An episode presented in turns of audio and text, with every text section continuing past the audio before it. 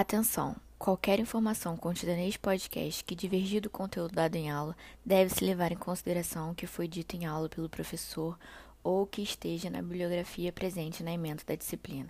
Desta maneira, o conteúdo deste podcast não poderá ser utilizado como referência em vista de prova.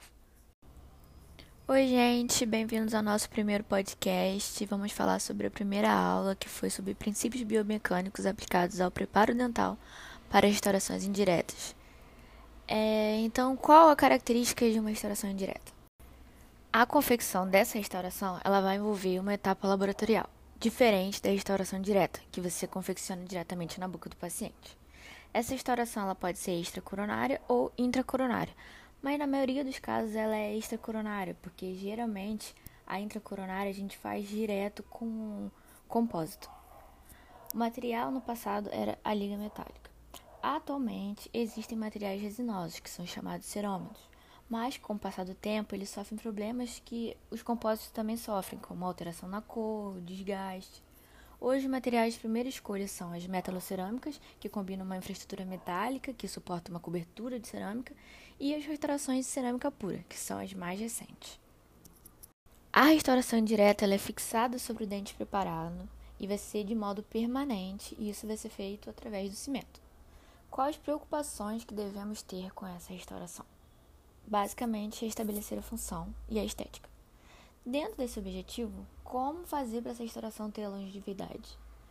Para que a restauração não se solte, não se frature, se integre no sistema estomatognático sem causar dano, devemos seguir os princípios biomecânicos da confecção do preparo. E quais são esses princípios biomecânicos?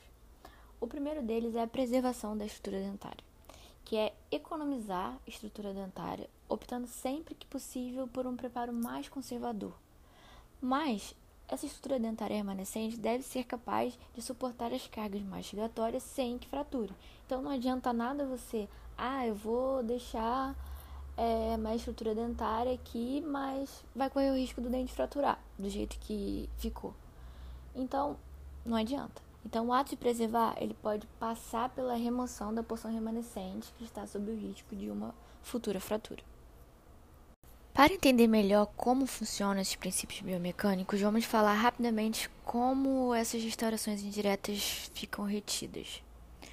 As restaurações indiretas elas podem ser fixadas, cimentadas com cimento convencional, não adesivo, ou com cimento resinoso adesivo. Restaurações metálicas ou metálico-cerâmicas, elas podem ser fixadas com cimento convencional não adesivo. Essas restaurações se retêm por meio de um imbricamento mecânico, que ele vai ser o atrito entre a superfície interna da restauração e a parede do dente preparado. Além do imbricamento mecânico, a forma geométrica do preparo também é muito importante para colaborar para que a restauração fique retida. Por mais bem acabado que esteja o preparo e a restauração, por mais bem adaptada que esteja a restauração do dente, vai existir sempre irregularidades na interface de contato. Na maior parte da extensão dessa interface dente-restauração, vai haver um espaço por conta dessas irregularidades. E quem que vai cobrir esse espaço? É o cimento. O cimento ele vai ser inserido ainda fluido, vai ficar rígido e vai ocupar esse espaço, permitindo o contato mais íntimo da interface dente-restauração. Então, assim, depois que a restauração está cimentada, para que ela se desloque, a força de remoção de deslocamento deve superar o atrito gerado que está tendo na interface e a camada de cimento, e essa camada de cimento ainda vai ter que se fraturar para poder se soltar. Quando a gente usa cimento resinoso adesivo, essa união é reforçada pela adesão proporcionada pelo cimento. Então, além da forma geométrica que influi na retenção, o cimento resinoso adesivo ele vai ser capaz de se aderir à estrutura da restauração e à superfície dentária, aumentando a resistência ao deslocamento da restauração. Além disso, o cimento apresenta uma resistência mecânica maior do que os cimentos convencionais, sendo assim mais difícil ainda de fraturar. O segundo princípio biomecânico é a retenção. E o que é a retenção? Ela é a capacidade do preparo de evitar o deslocamento da restauração quando sob ação de força no sentido do seu eixo de inserção. Quando isso vai acontecer? A gente pode pensar quando a gente for comer, por exemplo, alimentos pegajosos. Eles vão exercer essa força nesse sentido. E a unidade básica de retenção, elas são as duas paredes opostas. A retenção vão ter três fatores que vão influenciar nela, que são a conicidade, a altura e a largura. Sobre a conicidade, um cilindro perfeito com paredes opostas paralelas ele vai ter 100% de retenção, pois a remoção da estouração está limitada ao seu eixo de inserção. Quanto mais a gente aumenta a conicidade de um preparo, reduz a sua retenção. Então, quanto maior a conicidade, menor a retenção. Com 3 graus de inclinação em cada parede oposta, temos uma conicidade de 6 graus, que é considerada ideal para restauração metálicas e, restaurações metálico-cerâmicas. Clinicamente, conicidades de até 15 são aceitáveis, sem grande comprometimento para retenção, segundo alguns autores. Já nas restaurações de cerâmica pura, que são muito friáveis, uma pequena conicidade pode levar a um atrito indesejável ao ser inserida, mesmo que seja só numa prova o que poderia colaborar para o desenvolvimento de uma tensão concentrada em algum ponto, gerando uma trinca no corpo da cerâmica. Além disso, o cimento resinoso que é usado para cimentar uma cerâmica pura, ele é mais viscoso que os cimentos convencionais. Ele é mais difícil de escoar. E uma conicidade um pouco maior de 20 graus, ou seja, 10 graus de inclinação em cada parede, facilitaria o assentamento da restauração sob preparo. Essas inclinações elas são obtidas através das pontas diamantadas, que, quando utilizadas paralelamente ao eixo de inserção da restauração, irão proporcionar a conicidade desejada. Já falando sobre a altura, diferenças na altura do preparo irão proporcionar uma área maior ou uma área menor preparada. Preparos mais altos terão uma área maior preparada e, assim, uma maior área para retenção friccional em relação aos preparos curtos. Então, Quanto maior a altura do preparo, maior vai ser sua retenção. Já sobre a largura, do mesmo modo, quanto mais largo o preparo, maior a área de imbricamento mecânico, maior a área de retenção friccional, maior a área coberta por cimento. Então, quanto maior a largura do preparo, maior vai ser a retenção. O terceiro princípio biomecânico é estabilidade, que vai ser a capacidade do preparo de evitar o deslocamento da restauração sobre forças oblíquas. E sobre ele também vão atuar os três fatores, que é a altura, a largura e a conicidade. Quanto maior a altura do preparo, maior será a área acima do eixo de deslocamento da restauração. Um preparo de menor altura, ele terá por sua vez uma menor área. Então, quanto maior a altura do preparo, maior a estabilidade da restauração.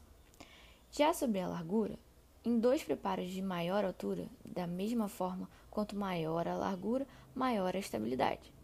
Porém, já em preparos curtos, o preparo mais estreito proporciona um arco de deslocamento mais curto. Assim, o preparo mais estreito proporciona maior estabilidade. Em um preparo curto, como por exemplo o molar, poderia ser preparado um sulco vertical no centro da face vestibular, para que a metade da face funcionasse como um pré-molar permitindo um eixo de deslocamento mais curto. Lembrando sempre que esse conceito serve para restaurações fixadas com cimento convencional, onde dependemos unicamente da geometria do preparo. Com cimento resinoso adesivo, seria possível compensar essa perda de estabilidade e também de retenção em preparos mais curtos. Já sobre a conicidade, se você aumentar a conicidade do preparo, menor vai ser a estabilidade, porque o arco de deslocamento também vai aumentar, e aí vai diminuir a área que resiste ao deslocamento. Um problema que você pode encontrar é você acabar pegando um preparo já cônico e curto. E aí o que, que você vai fazer? Você vai avaliar a possibilidade de usar um material estourador que possa ser condicionado e associado a um cimento resinoso. Ou seja, considere a possibilidade de uma cerâmica pura que seja condicionada e passível de se aderir ao cimento resinoso. Isso poderá compensar esse preparo curto e cônico. Porém, isso não significa que porque você está usando esse cimento e você está usando a cerâmica pura que você vai poder fazer um preparo de qualquer maneira. Porque aí você vai acabar perdendo todas as outras propriedades que colaboram para manter a restauração fixada. O quarto princípio biomecânico é a durabilidade da estrutura da restauração. E nele vai estar envolvido a redução oclusal, a redução axial e o arredondamento de cúspides e ângulos internos. A redução oclusal, ela vai dizer a respeito ao quanto que eu vou desgastar da região oclusal do preparo para que o material restaurador seja colocado ali. Diz respeito também como que vai ser essa redução. ela deve acompanhar a inclinação das vertentes naturais do dente, ou seja, ela deve seguir a anatomia do dente, porque uma redução plana ela vai gerar áreas de diferentes espessuras, que podem ser menores do que recomendado para o material e mai ou maiores.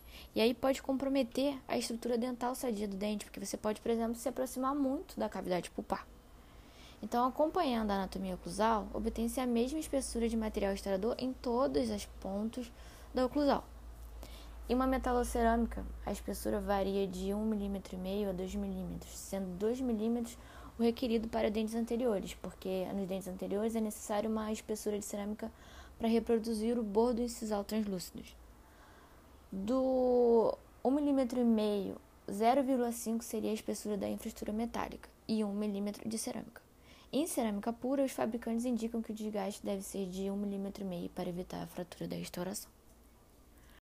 Já a redução axial, que ela vai ser a redução das paredes axiais, ela deve ser de 1,5 mm para restaurações metálico-cerâmicas e de cerâmica pura. Porém, na região do término cervical, para cerâmica pura a redução deve ser de 1 mm. E já sobre os arredondamentos de cúspides e ângulos internos, nas restaurações de cerâmica pura, que são materiais friáveis, todas as pontas de cúspide do preparo e seus ângulos internos devem ser arredondados, porque o ângulo vivo ele vai concentrar as tensões. E o que, que isso pode acontecer? Ele pode levar posteriormente a uma trinca no material cerâmico.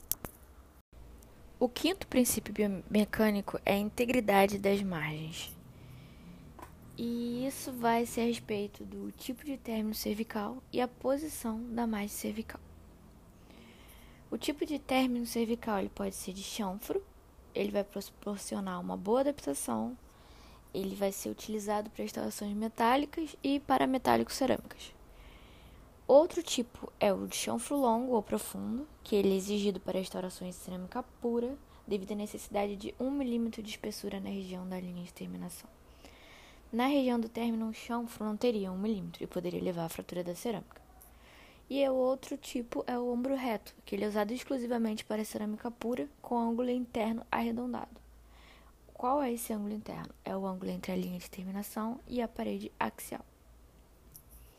Outro fator é a respeito da posição da margem cervical. Ela pode ser supragengival ou intrasocular.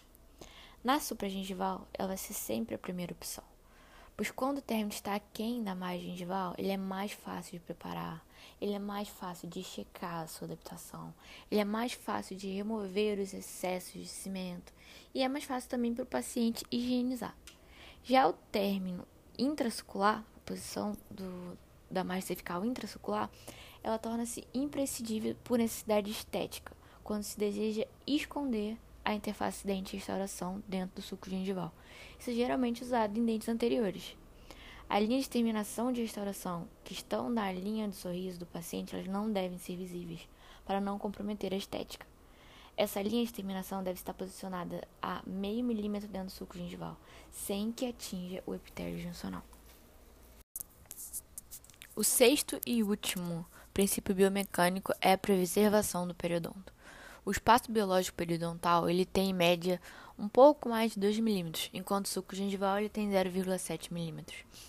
Quando você precisa posicionar a margem da estouração dentro do suco, ele deve ter como primeira preocupação não atingir o epitélio juncional, de modo a não comprometer o espaço biológico, porque quando você rompe o epitélio juncional, vai haver inflamação constante no local. Já no caso de um processo de cárie ou fratura que vai comprometer essa distância biológica, aí é necessário você intervir com algum procedimento, tipo ortodôntico ou uma cirurgia periodontal. Por questão de segurança, recomenda-se que a distância da margem da restauração à cristal alveolar deve ser de 3 milímetros, o que nas faces proximais você pode verificar através de uma radiografia Batwing. Então, gente, é isso. Espero que vocês tenham gostado e que possa ser útil para vocês de alguma forma. Obrigada e até o próximo.